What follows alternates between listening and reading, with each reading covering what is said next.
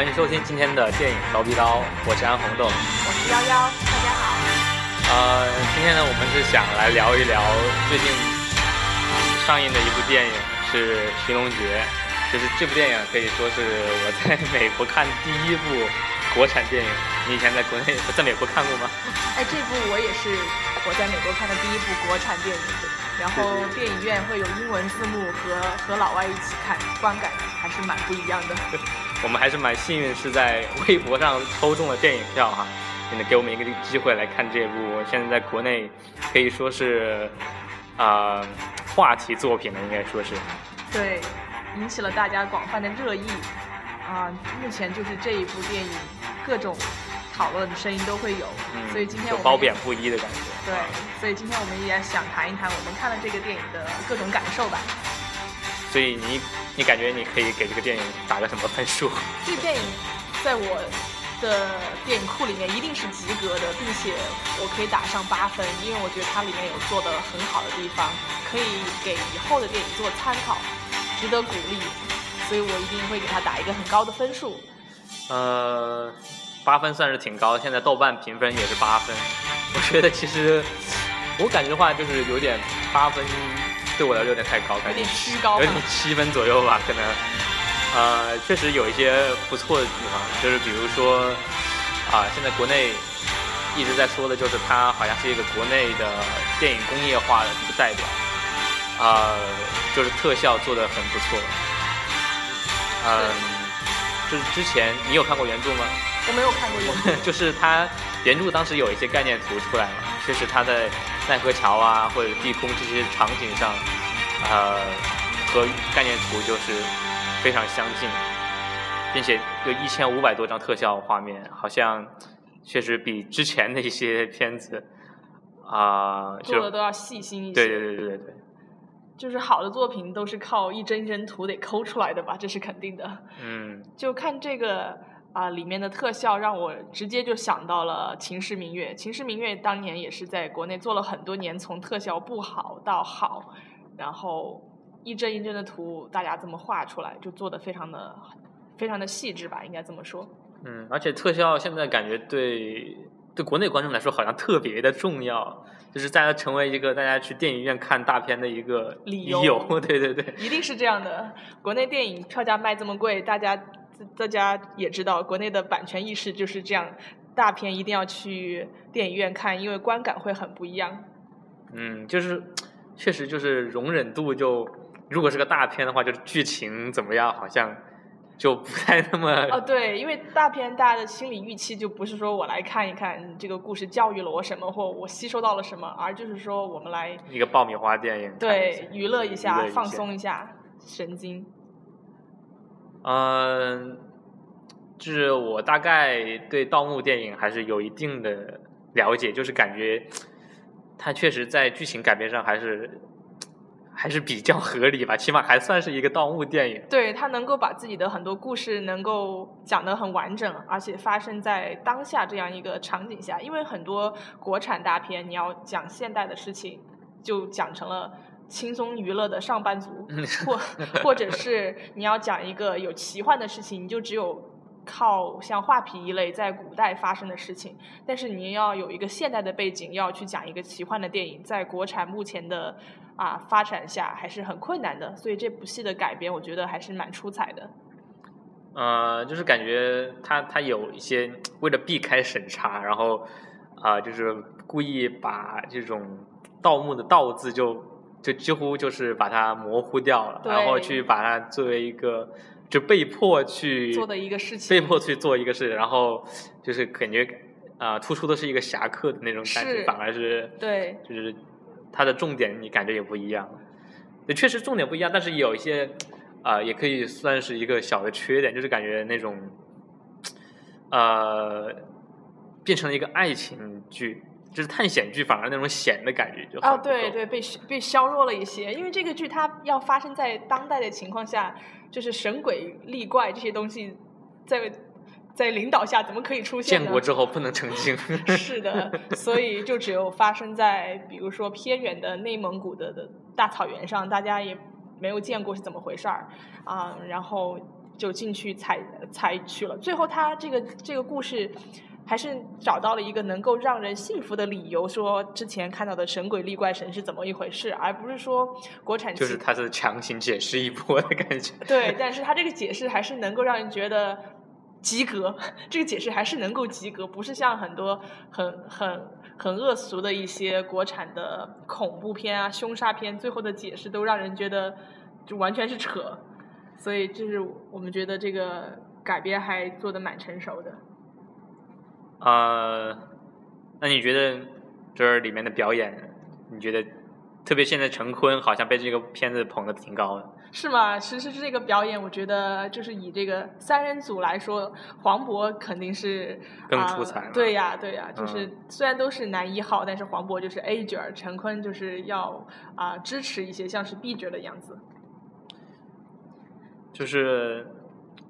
陈坤。其实我还是更喜欢他在《龙门飞甲》里面的那个表演。哎，我也是。就是感觉那个撑大梁的人是不一样。对对对。但这部戏的可能，我觉得应该也是有导演的后期剪辑或怎样，然后剪去了一些不需要的啊戏份，而更凸显出需要塑造的形象。因为黄渤在这个戏里面的形象非常的丰满，然后这样陈坤和舒淇就比较像绿叶来支持他一些。就感觉黄渤的角色。嗯，就是立体化更更多一些，很就更加丰富了很多。就是感觉这个人很活很活生，就是感觉黄渤的表演确实一直都有一种感觉。对对对，这个我们可以啊稍后聊到啊我们对各个演员的评论的时候，可以有详细的啊谈论。嗯，我还想就是说一下这个电影总体吧。啊，哪些不足的地方？我感觉就是首先没有一个很大的。很大的一个包袱，它是包袱不断，笑场不断，一直就是三分钟一小包袱，五分钟一大笑料，就是随时给的观众一种头脑皮层的刺激，还是蛮欢乐的。但是整个整体电影看下来，我想不到一个重点的一个冲突吧？对，确实它的高潮感就很不足，就是感觉这个节奏略显拖沓一些。就是大家我大家都一直想，哎，怎么还没有进墓去探险？怎么还没有就是遇到一些？呃，在墓里面应该会很有意思的事情。是他前面描述的也很长，讲讲前情提要和讲啊过去的事情。过去的事情，埋伏笔埋的挺长。对对对。就是挺平铺直叙的，但是在平铺直叙其中又。不乏就是有一些笑点啦，比如说大金牙的出场，我觉得他这个戏选的几个演员都选的特别好，这个这个这个每一个演员出场，你都会觉得说，嗯，他确实是我心中想要的这个这个角色，确实选这人就很合适。包括他安排了一些比较小的一些配角，我也觉得就是很出彩了。呃，所以。就是反派角色，你觉得设定的 好吗？就这个戏，我只能说，他是为了突出主人公的光辉形象，然后反派虽然没有像传统电影中一打就死啊，主角光辉，但是这个戏的反派反而是我感觉他是通过一种观众自己的一种脑补来 想象这个反派其实特别厉害。反正我觉得这反派挺。挺打酱油，挺逗的，就是感觉挺纸骗人的。对对，没有没有什么存在感。然后，呃，他其实这个反派的设置，人物设置有点，就是基本是和好莱坞的那种，啊，像《国家宝藏》啊，然后呃，哎，就是这些探险片，还有还有《木乃伊》啊，这些里面那些。流水线做出来的人设感觉是有一个大 boss，然后底下有一群很厉害的小角色，然后其实大 boss 不需要亲自出来操刀，就只要几个小角色就是打一打，然后就能够显示到很厉害。说到这个，我就想到呃，另外一部就是这个这个这个寻龙诀，它里面有很多元素嘛，也不乏一些功夫的元素，我就想到另外一部啊，也是。也是其他题材，但是带有很多功夫元素的电影，就是《杀死比尔》。嗯，实际上《杀死比尔》他杀了五个人，但是都没有没有一一来都没有讲到那个比尔是多么厉害的一个人。可是通过他五个手下就这么厉害，你就可以知道感觉他脑补一个很厉害的一个大 boss。对对对，而且这个电电影里面那个小女孩，反派的那个小女孩，确实她那种暴力萝莉萝莉的感觉，确实有点像那个，也是借鉴了《杀死比尔》里杀死比尔那个角色，而且同样是一个日本小女孩，所以这个日本暴力小萝莉的形象在电影界都已经塑造起来了。嗯，就是因为这些反派角色可能没有那么厉害，导致了他这个冒险的那个险没有没有这个真正的从头到尾就是一步一步塑造起来到一个很厉害的一个一个样子。它的它里面的险基本上都是三分钟的险，对对三分钟，然后这个主角就一定能逢凶化吉。对，然后后大家轻松一下对大家已经在看这个剧情的时候就已经知道，其实没有什么大不了所以。大家也不用很担心，不像有一些、嗯，并且盗墓剧其实大家期待的是这个墓里面的机关是有多么的有意思、刺激哈刺激哈，嗯并且是主人是就是刚出狼坑又入虎穴，就不停的遇到危险的这种感觉，对，但这个戏就是一直不断的有笑料，所以 就是感觉就是大家很说那个刘晓庆就是不在里面又大骂一句说我们不是来看你们谈情说爱的，我们是来 盗，我们是来就是找这个到找这个彼岸花的，然后大家说就是刘晓庆说的就是我们想说的。对，所以所以这个我觉得这个戏就。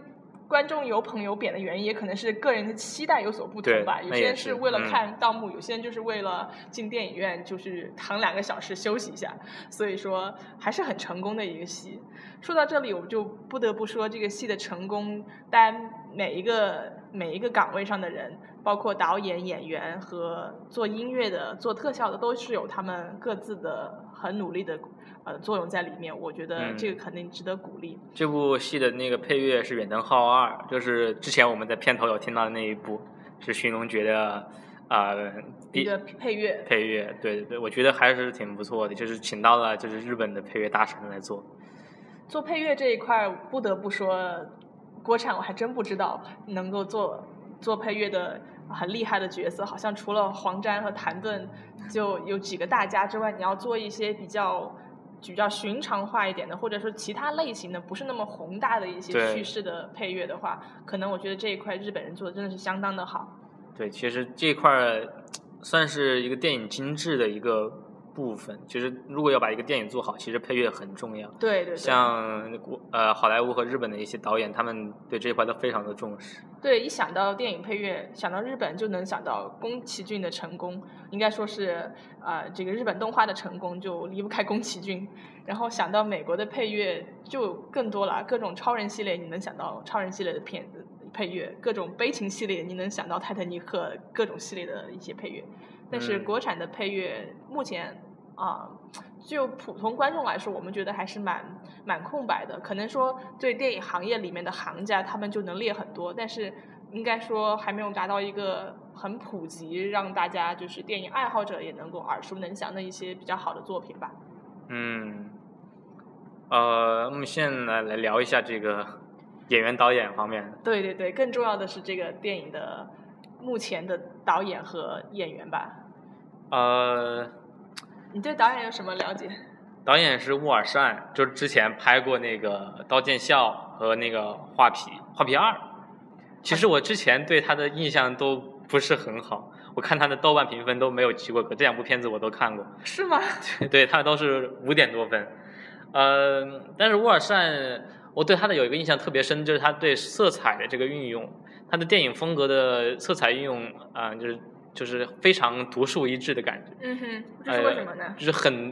比如《刀剑下》，他用的这个整个片子都是一个红色的片子，包括在这个电影里面，我相信他大家都能感觉到他的这个美术设计是做的很好的。我觉得是觉得感觉这个跟导演，他是那个就是美术系毕业的，所以就是油画系毕业，可能跟他的这个背景有一些关系。对他的呃这个自己学的专业嘛，这么说就让我想到张艺谋，还有很多就是以前对，就是可能张艺谋就摄影好一点。对，从做摄影出来的导演，像啊、香港被炒特别火的那个杜可风，也是其实就是王家卫的摄影，然后自己拍一些杜琪峰，杜可风吧，啊，可能翻译的原因了，然后就嗯自己做导演，但是导演真的是身兼数职啦，不仅要会会这个油画颜色呀、调色呀，也要掌控到这个怎么挖掘演员，所以导演真是真是一个一个一个电影的灵魂，一个大大管家吧。但是但是我很认同说乌尔善他把这个色彩用的很好啊、你说到《刀剑笑》，我虽然没有看过这个电影，但是我看过这个电影对乌尔善的一个访谈。然后他当时就是确实像你说的，他花了大篇幅的这个红色，然后不同的红色，他就说他想表达这个红色浅红和深红，就会让雪有不同的颜色，然后会用那个红色的纱，然后就会有有比较透光，然后也会显得红色的不同。这么说来，就是这种对他的这种意识，他的这种，这导演就这一方面的刻画就比比比较深刻吧，会带入他的电影中也是。说到这部电影，我还觉得确实颜色也蛮漂亮的，嗯，而且其中有一个让我觉得自己觉得盗墓里面很很很长知识的一点，但也可能是瞎瞎瞎吹的，就是他们刚刚进墓穴的时候，有一个很大的怪物冲出来，然后黄渤那个角色就说。这个都没有见过，这是千年千年颜料挥发的结果。当时就觉得，哇，这一点就是整部电影里面让我唯一觉得好长见识的地方。对对对，其实，呃，大家更想看到的是。这个电呃，盗墓世界其实是有很多黑化，很多他们不同的一个江湖。对。大家其实很想看到这些，但是感觉这个电影里面好像除了罗盘，也没有深刻的挖掘到，也没有更多的挖掘到这个方面的 是知识，其实有点有点失望，有一点小遗憾。是。包括那个人体罗盘，我觉得挺雷的，反正。对呀，这个让我直接就联想到达芬奇密码，不知道为什么，就可能是人体那个样子吧。所以这部戏你可以看到有很多元素在里面。你看的时候就，反正我是不断的、不断的就是有以前我看过的电影的元素，就就自行进行脑补。包括啊这些男女主角们他们演的一些形象，之前的片子，对他们之前的片子就会在我脑海中说啊，原来他就是他在运用他以前的某一段经历在演这个事情，但是。但是我不得不提的是黄渤，我真的是觉得在这个戏里面对他有很重新的一个认识，然后演这个角色演得非常的丰满，你觉得呢？我觉得这黄渤确实这些年他的这个喜剧地位是一下高涨，可以说我觉得他现在是国内喜剧行业的可第一人，就是可能超过了葛优和那个对徐峥，徐峥，嗯，对对对，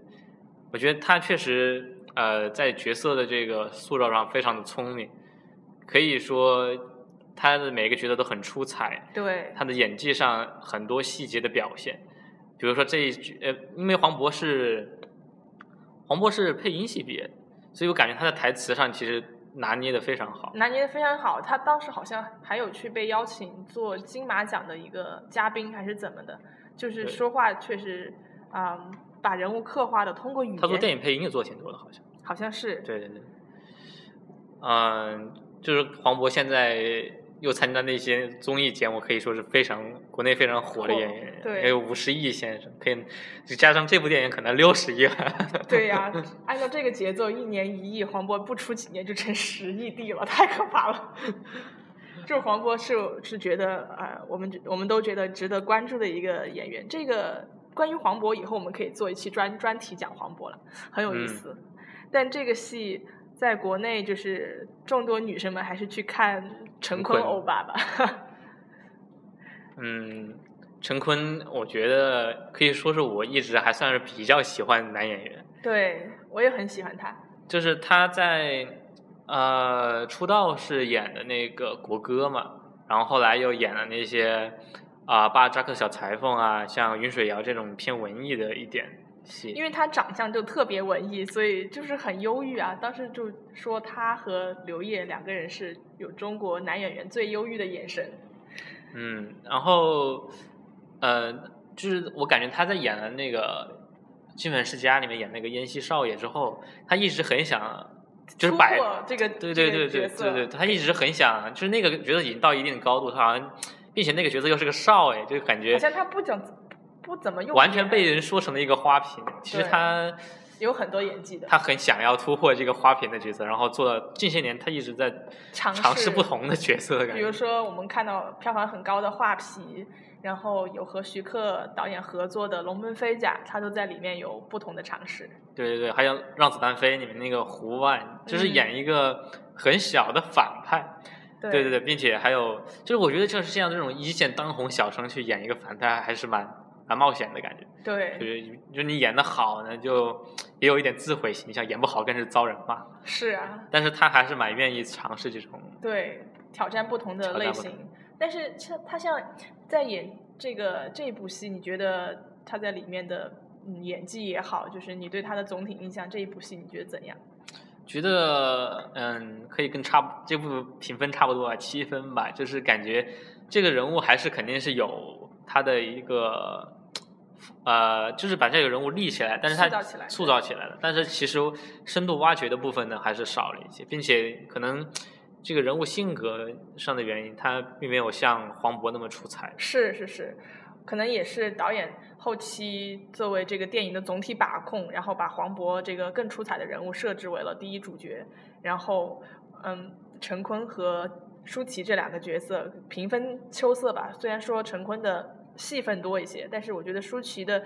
戏虽然少，但是每一场戏都还蛮狠的。就是舒淇这个人物确实也没有塑造很有很有性格，但是她就是短短的几场戏，就让大家觉得这个女生还是很有脾气，有有一个这个这个戏里面的女性担当的一个担起了这个责任吧。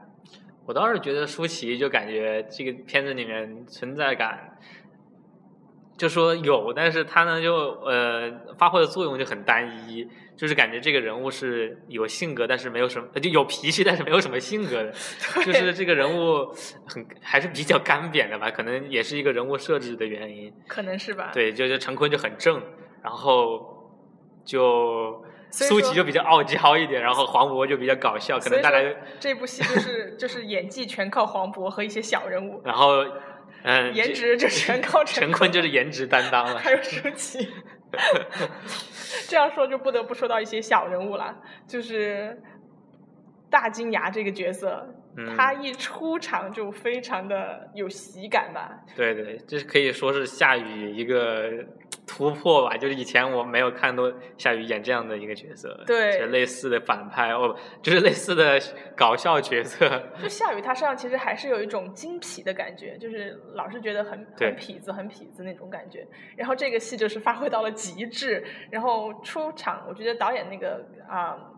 给给他设计的出场是从他的金牙开始，然后再把这个人整体放大。我说妈呀，一个孙猴子就出来了。确实就是，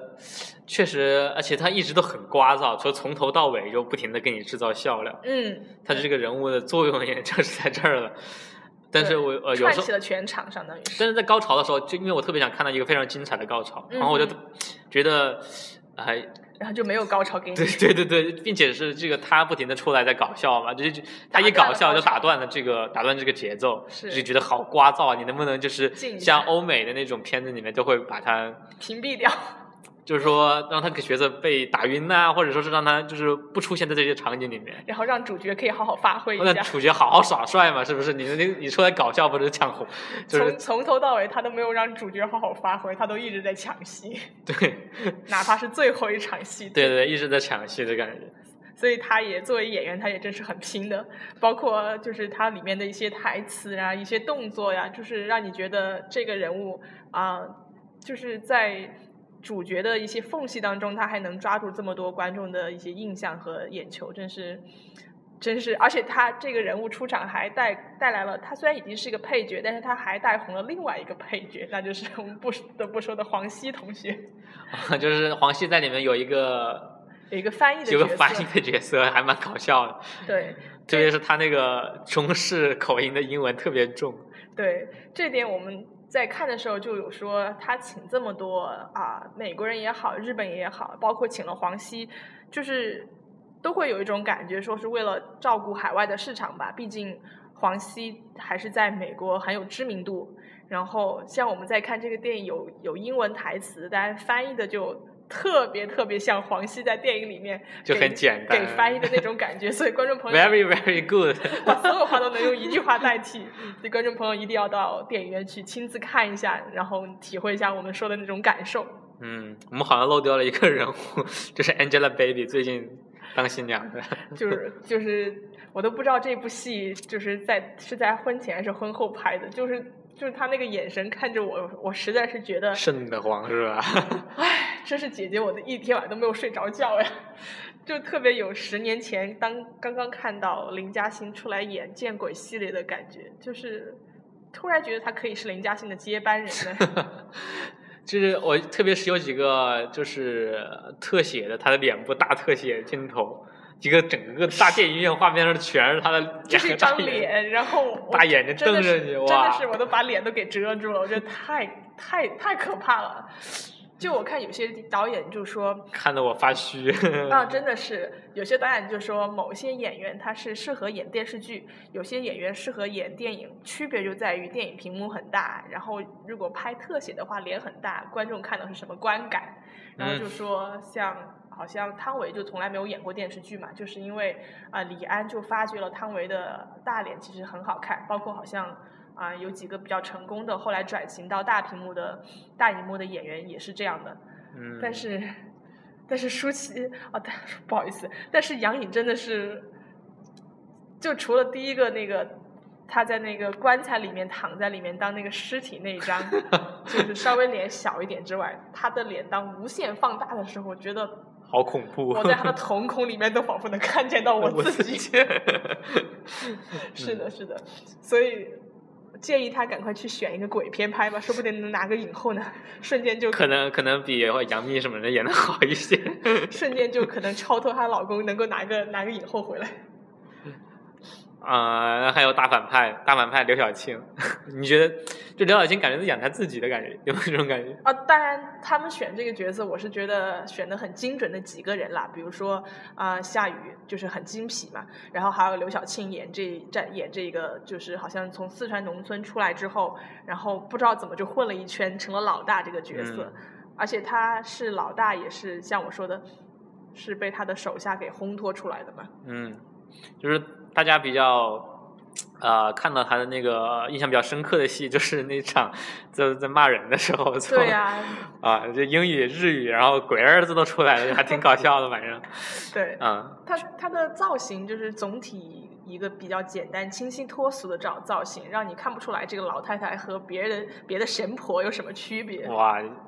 哎，但是其实这个就神婆的角色不是很讨观众喜欢，我觉得就是。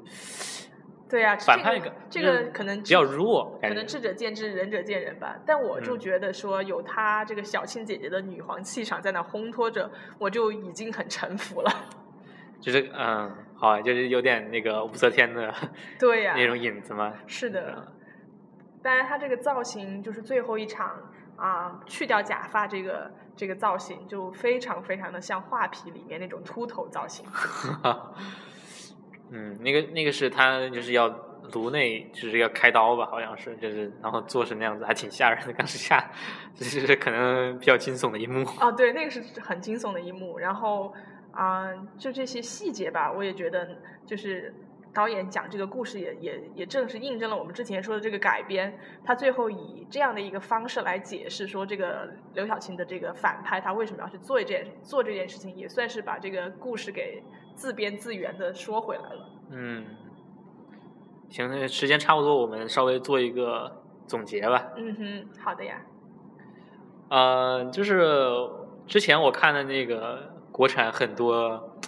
怎么说烂片，就或者说伟大片，是，就是觉得他们有有一个有模式化的，特别是呃，像什么白发魔女啊。那然后画壁呀，大大闹天空啊，这种就是当红明星，加上一个奇幻历史题材，对，然后一个 中下游导演不知道是谁，对，可能你要你得自己去查，然后各种吹嘘特效啊，什么嗯传奇的那些画面。然后一个完全逻辑不通的，就是过度消费观众，拿一个剧本，对对对，拿一个拿一个很很不浅的梗，然后消费观众了以后，三分三秒钟之后又换一个梗，然后让观众就从头到尾不知所云。对《寻龙诀》的话，我觉得还是进步的地方呢，就是在它的特效从了一个五毛特效变成了一个一块特效，变成了一个起码我可以给它打打八分吧，八分特效可以说是一个呃。好莱坞流水线做出来的一个爆米花电影那种感觉，然后剧本上确实也有一些进步，剧本上可以包括他，呃，再加上之前他其实有一个陆川的九层妖塔，可以说给他做了一个垫脚石。对，那个电影那个剧本是太差，然后这个可以说是一个及格的六分剧本。虽然也不说那么好吧，没有那么精彩，但是我觉得其实是一个及格的。对，因为它有一个《盗墓笔记》这样的一个小说来改编，就有一个就有一个基石在那里。然后之后，刚刚才我们有聊到，他把这个故事能够自圆其说的把它给说原唱了，然后嗯到最后观众也没有觉得很很受欺骗，或者说还当然还是有很多不解的地方，有很多细节，观众还是觉得非常不解。嗯，所以我觉得还是要留给我们的。啊你会建议你的朋友去看这电影吗？对啊，我正要说这点，我觉得非常值得推荐的一部戏吧，在这个年底的时时候。嗯，好，今天的节目就到这里，感谢大家收听。好，下次见。